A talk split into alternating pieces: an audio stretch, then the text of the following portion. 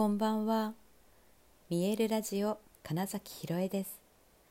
想像を超える未来。自然はいつも大きな愛で包み込み真実を伝えてくれる。ネイチャーメッセンジャーをしております。はい改めましてこんばんは。2022年9月18日見えるラジオ始まりました。はい今日はですねまあ、昨日と少し近いんですけれども、えー、感情は心が作っているのではないということについて改めてお話ししようと思いました。これ、えー、実はノートブログのねノートにも書いてある記事なのであの一応後でリンクは貼っておきますけれども俳優に向けて、まあ、書いた記事ではあるんですけど結構感情とか体ってもう当たり前に皆さんに通じる話なのでちょっとねしようかなって思ったんですけどというのも、えー、今日たまたまあのゴングの、えー、講座コンサルで戸隠しに行ってるんですね。でその移動中に、えー、一緒に新幹線に乗っていたメンバーがえスマホを見る時に、えすごく首を下げて要は、うん、胸が閉じた状態で、まあ、一生懸命、え、の LINE のチェックだったり、え誰かへのメールを書いていたりっていう姿を見てた時にその姿勢だと無意識に、えのネガティブな情報として受け取っちゃうから、うんと返事書くのもちょっと言葉遣いが変わってくるよみたいなことをほって伝えたんですよ。そしたらはって、まあ、なって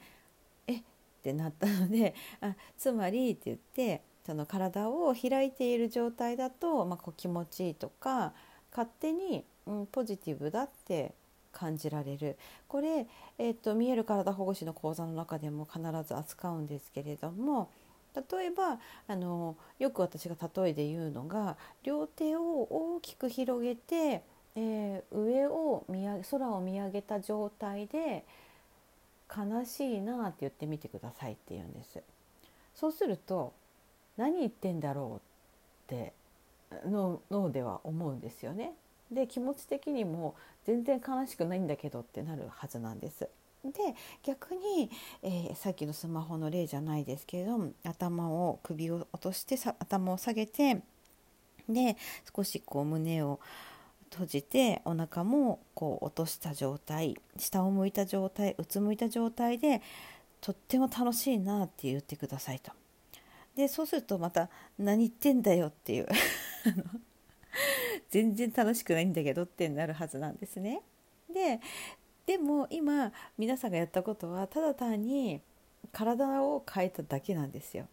でもそしたら全然違う感情になってるっていうことじゃないですか。そこでだから感情と言葉が合ってないなっていうことがわかるはずなんですね。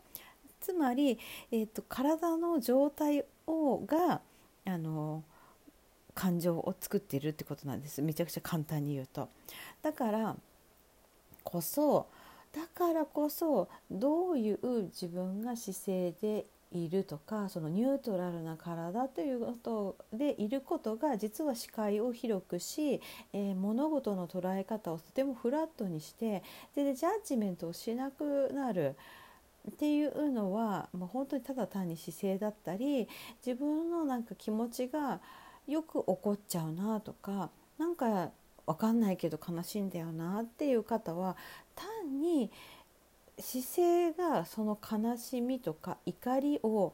生み出す、えー、体になっているだけの可能性がめちゃくちゃあるってことなんですよ。そうだから心というもの感情というものが心で作っているっていうことではなくて体が変われば勝手に感情って変わっているよってことだし例えば驚くとかはめちゃくちゃ分かりやすくてビクって、ね、今みたいにあのあのちょっとすごい早くに息をって吸ってみてください。それだけでびっくりしたなっていう気持ちになるんです。すっごい単純なんですね。だ,、まあ、だから本当にその呼吸を意識することとか意識できることをどれだけ普段、うん、無意識でやってることをどれだけ、うん、意識できるかっていうのがえー、体の声を聞く最初のステップででそうすることによってあ自分の体の癖というのにも気づきますしその癖ちょっとした、えー、ひねっていることとか、うん、力みとかが実は普段自分が、えー、よく感じている感情を作っているだけなんだよってことなんですね。はい、だからよくあの本当精神科のお医者様がうつ病の方とかにも歩いて外でできる限りあの首を頭を上げて歩いてくださいとかあの先ほど私が言ったような両手を広げて空を見上げてみてくださいって。ただただそれだけを別にあのなんか考え事をしちゃダメですがそういうのはなくてとにかく朝に何分間それでやってくださいみたいな話をして本当にそれをただ続けただけで改善したっていう話もあるくらい体の状態が感情っていうのとめちゃくちゃ結びついているっていうことを知っているとですね、うん、普段の例えば何か、えー、勉強とか例えば、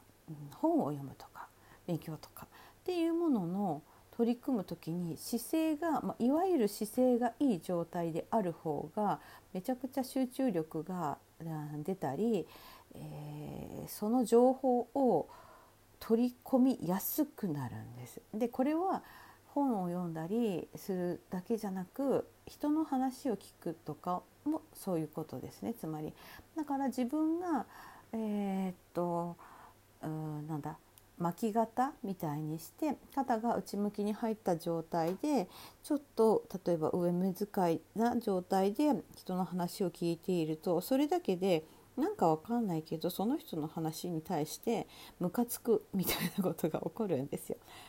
だからその人のこと私が嫌いだとかではなく なんかムカつくなって言ってる時にあれ自分の体かってなったらすごい良くないですかっていうなんであの人にムカつくんだろうと言ってその理由を探しに行くんじゃなくて体かだなだけのシンプルさですね。はい、これが分かるといや、まあ、これ本当に俳優向けによく話す話なんです。というのも物語があってその役が例えば悲しみに打ちひしがれているみたいなとがきが書いてるとするじゃないですかそうすると自分の人生にとって何か悲しかった思い出っていうのを反数という形で思い出して一生懸命感情を作ったりする人がいるんだけどそもそもその役とあなたは違いますということで、えーと、その役がも今そこで表現する悲しみに打ちひしがれている状態っていうのをまず体で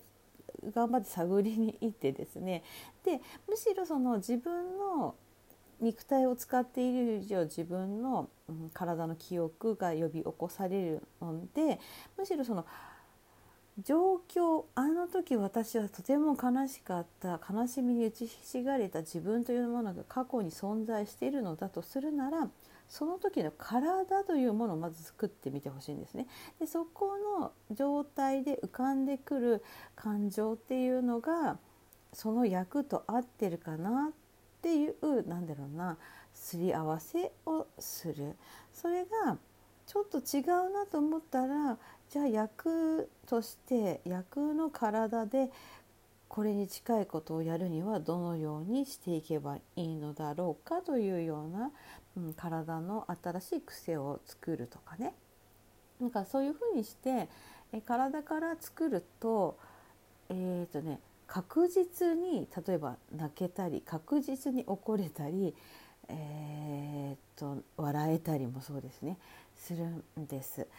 えーと、芝居の流れの中で必ずここは笑ってほしい泣いてほしい、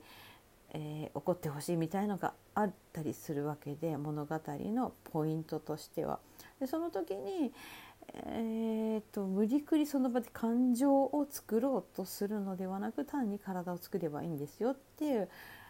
すごく実は感情をえコンスタントに表現することって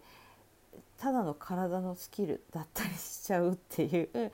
なんか結構え元も子もないみたいな話をよく私はね俳優向けの勉強会とかワークショップでするんですよ。でもこれができた上でその体でいるから勝手に感情が湧き上がってくるっていう体験ができるとあのめちゃくちゃ応用が効くしそれこそ日常生活において今こういう体をしてたからこの感情なんだっていうふうに捉えられるんですさっきみたいに。なんでこの人の話ムカつくんだろうって言った時にあ私の体の状態がそうなってるんだ私の体こうなってるとイラッとする感情が生まれるんだっていうふうにして、えー、感情のと体のストックみたいなものが増えていくわけですね。はい、でベースそういうのをあの実験できるし、えー、っとむしろ本当にただフラットに言い続けてシンプルに情報を受け取れるということができちゃうようになるっていう、まあ、面白い完全にこれスキルですね。あの知識として知っていることそして実際の体で体験することでその積み重ねによってスキルに変換されていくっていうようなこと、うん、が、まあ、今日ねたまたまそのスマホを見ている時になんとなくポッと喋ってみたので、ね、ここ最近体の話してたのもあったのでちょっと今日はまとめてみました。はい、ということで本日もご視聴くださりありがとうございました。2022年9月18日見えるラジオ金崎ひろえでした。おやすみなさい。